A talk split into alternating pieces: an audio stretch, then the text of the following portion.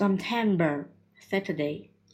Dad has been taking me to the mill every Saturday for the past few weekends.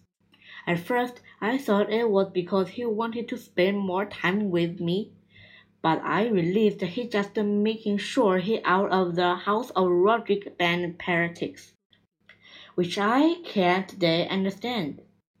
Roderick and his heavy metal band practice in the basement on the weekend. The lead singer of band is this guy named Bill Walter.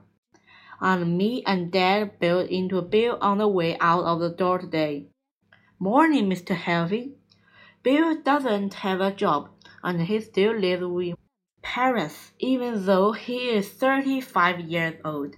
I'm pretty sure their worst fear is that Roger is going to see Bill as some kid for role model, and that Roger will want to follow in the Bill's footsteps.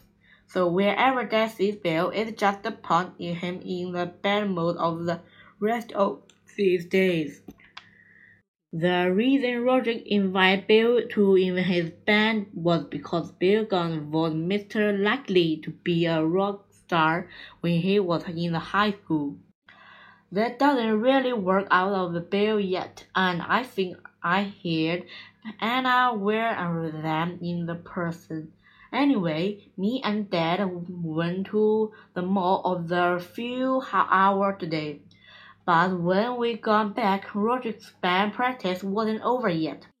You could hear the guitar and the drums from the block anyway and there were a bunch of random teenagers hanging out our diary.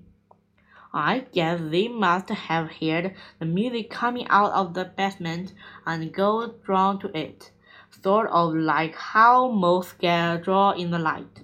When Dad saw all those teenagers in the driveway, he he totally freaked out. Dad ran inside to call the cops but mom stopped him before he could dial 911.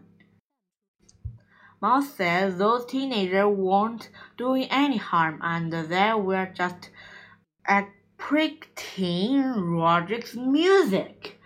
But I don't even know how he could say that with straight face. And if you ever hear Roderick band, you know what I mean. Dad couldn't relate with all those teenagers out of the driveway. So Dad went upstairs and go to the hidden boombox. When he put the classical music CD and let it play, and you would not believe how quickly the driveway cleared out after that. Dad was pretty proud of himself to look him thinking up that one, Her Mom accused him for getting rid of Roderick's fast on uh, support. The end.